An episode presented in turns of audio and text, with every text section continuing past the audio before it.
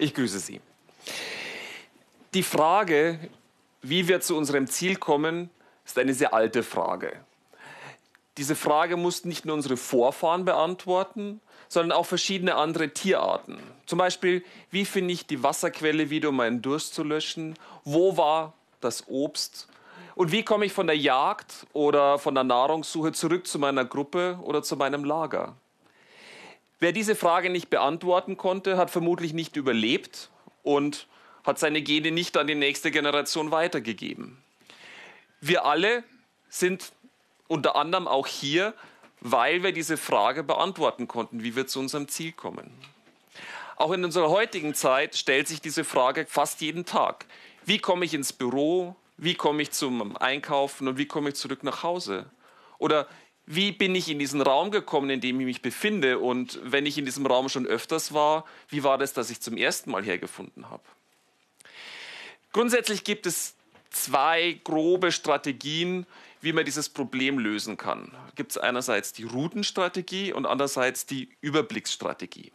Bei der Routenstrategie orientiere ich mich an lokalen Wegentscheidungen. Also am Roten Haus links, dann die zweite rechts und am Brunnen wieder links und dann bin ich am Ziel.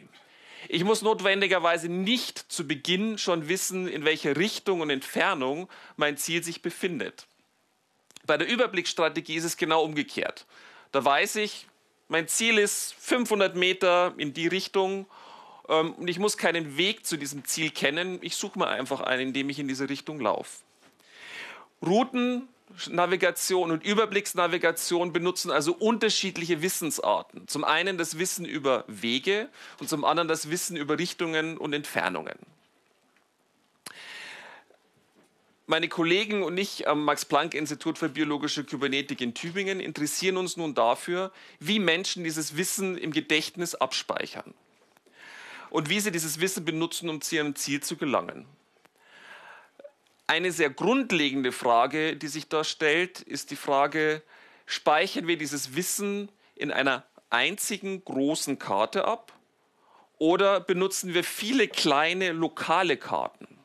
Also zum Beispiel, wenn Sie benutzen Sie für ein Gebäude, für die Orte in einem Gebäude und in einer Stadt ähm, eine Karte und für, jedes, für jeder Ort in dieser Karte steht für eben einen Ort in diesem Gebäude.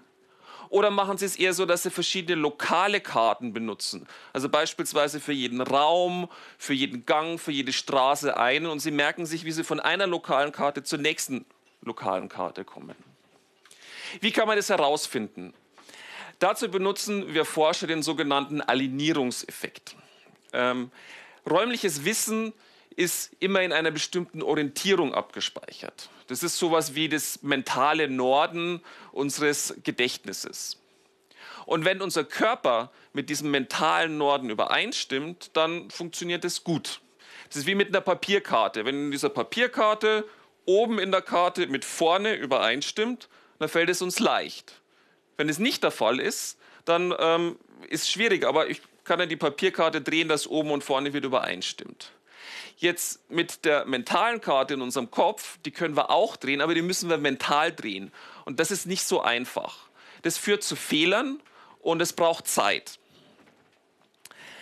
Wenn wir jetzt also Leute an einem bestimmten Ort untersuchen, in unterschiedlichen Körperorientierungen, dann wird eine von diesen Orientierungen wird zu besseren Leistungen führen, weil sie mit unserem mentalen Norden übereinstimmt, aligniert ist. Bei anderen werden wir mehr Fehler machen, wir werden länger brauchen. Und dadurch können wir jetzt dann auch untersuchen, wie das Wissen von Menschen in ihrem Heimatort aussieht. Dazu bauen wir einfach ein virtuelles Modell dieses Ortes, setzen den Leuten eine Videobrille auf, durch die sie dieses Modell betrachten können und teleportieren sie an einen bestimmten Ort in diesem virtuellen Modell, zum Beispiel in der Fußgängerzone. Und dann geben wir ihnen eine Aufgabe, sie sollen zum Beispiel an diesen Ort zeigen. Jetzt wiederholen wir diese Aufgabe am selben Ort, aber in einer anderen Körperorientierung, sie sollen woanders hin zeigen. Jetzt wiederholen wir das nochmal, in einer anderen Körperorientierung, sie sollen wieder zeigen. Wenn wir das jetzt nun machen, dann wird es eine Körperorientierung geben, in der die Leute die beste Leistung zeigen. Ganz einfach, weil diese Körperorientierung mit der mentalen Richtung in der mentalen Karte übereinstimmt.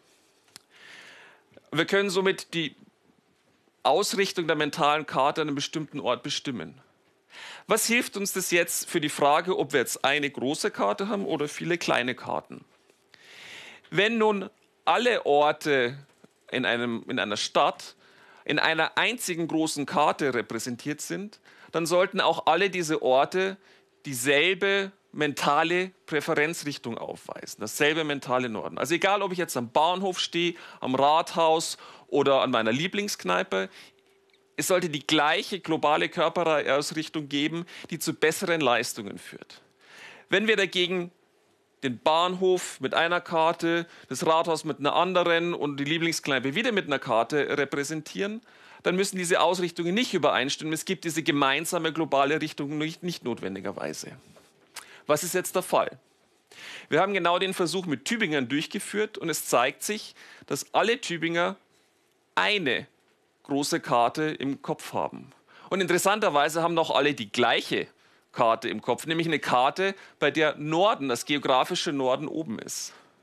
Ist jetzt erstmal erstaunlich, weil wenn zum Beispiel jemand im Osten von Tübingen wohnt und sich vor allem in Ost-West-Richtung durch die Stadt bewegt, dann könnte man meinen, dass diese Hauptbewegung die mentale Karte beeinflusst. Tut es aber offensichtlich nicht. Sind alle Richtung Nord ausgerichtet. Warum? Wir denken, dass es daher kommt, dass die Tübinger ihre mentale Karte von Papier oder elektronischen Karten gelernt haben, die nämlich im Wesentlichen nach Norden ausgerichtet ist. Das heißt, die Ausrichtung der mentalen Karte ergibt sich aus der Ausrichtung der geografischen Karten.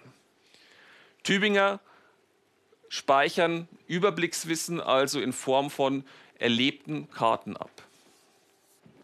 Karten sind Hilfsmittel der Navigation, die vor allem für Überblickswissen geeignet sind. Interessanterweise ist es so, dass dieses Überblickswissen im Tierreich anscheinend nicht sehr weit verbreitet ist.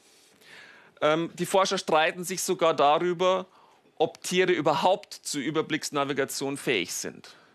Zum Beispiel ähm, folgen Zugvögel auf dem Weg in ihre Sommer- oder Winterquartiere oft Landmarken, zum Beispiel einer Küstenlinie, und machen große Umwege, anstatt direkt zu ihrem Ziel zu fliegen und das wäre jetzt eigentlich einigermaßen plausibel, wenn sie sowas wie eine Karte in ihrem Kopf haben. Möglicherweise ist es so, dass Überblickswissen etwas ist, was uns Menschen wirklich auszeichnet. So viel zum Überblickswissen. Wie sieht es mit dem Routenwissen aus? Basiert unser Routenwissen auch auf dieser einen großen nordorientierten Karte? Um das herauszufinden, haben wir die gleichen Versuchspersonen von diesem vorherigen Versuch genommen. Wir haben sie an dieselben Orte von Tübingen teleportiert und wir haben sie zu denselben Zielen von vorher befragt. Nur sollten sie jetzt nicht zu diesen Zielen zeigen, sondern sie sollten die, den Weg zu diesem Ziel angeben mit Hilfe von den Pfeiltasten auf der Computertastatur. Also zum Beispiel geradeaus und dann links und geradeaus und dann rechts.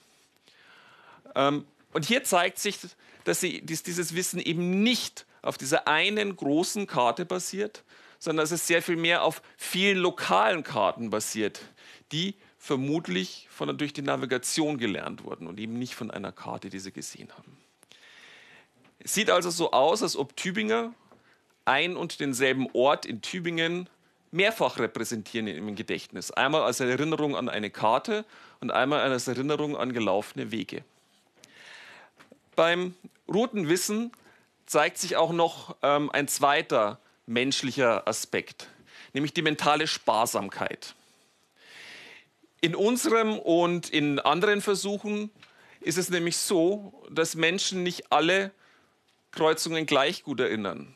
Wenn ich an einer Kreuzung abbiegen muss, dann funktioniert das noch recht gut. Aber wenn Sie an dieser Kreuzung geradeaus laufen sollen, dann vergessen Leute das oft. Obwohl wir ihnen gesagt haben, sie sollen das explizit angeben und obwohl Leute an ein und derselben Kreuzung, wenn sie daran abbiegen sollen, das sehr wohl erinnern, aber wenn sie geradeaus laufen, dass sie das nicht so erinnern. Routenwissen scheint sich also auf Abbiegen zu konzentrieren. Wenn das aber so ist, wieso verlaufen wir uns dann nicht? Und eine Strategie, die ausgedrückt im Zweifel der Nase nachläuft, äh, die kann es erklären. Wenn ich irgendwo bin, auf einem Weg zu einem Ziel und ich weiß nicht, wo es weitergeht, dann laufe ich einfach standardmäßig geradeaus. so lange bis ich zu einem Abzweiger komme, wo ich dann wieder abzweigen kann. Diese Standardreaktion erklärt auch, wieso unsere Versuchspersonen diese geradeaus-Reaktion schneller angeben als eine abbiege Information. Eine Standardreaktion erfolgt eben schneller. Somit kann diese im Zweifel der Nase nach Strategie erklären, wie sich unser Routenwissen auf bestimmte essentielle Informationen konzentrieren kann, mental sparsam ist, wir aber trotzdem zu unserem Ziel finden. Es ist also so, dass Menschen auf der einen Seite Überblickswissen aufgrund von gesehenen Karten abspeichern, Routenwissen aufgrund von erlebten Wegen und zusätzlich eben sich auch auf diese wichtige Information konzentrieren. Zum Schluss möchte ich noch auf eine Frage kommen, wie unterscheiden sich Männer und Frauen? Möglicherweise haben einige von Ihnen den Eindruck, da gibt es kolossale Unterschiede. Und in der Tat, es ist so, dass, dass räumliche Aufgaben, dass sich damit die größten Geschlechterunterschiede zeigen. Trotzdem muss man hier differenzieren. Beim Routenwissen ergeben sich keine großartigen Leistungsunterschiede. Ähm, beim Überblickswissen sehr wohl. Allerdings sind das Mittelwertsunterschiede.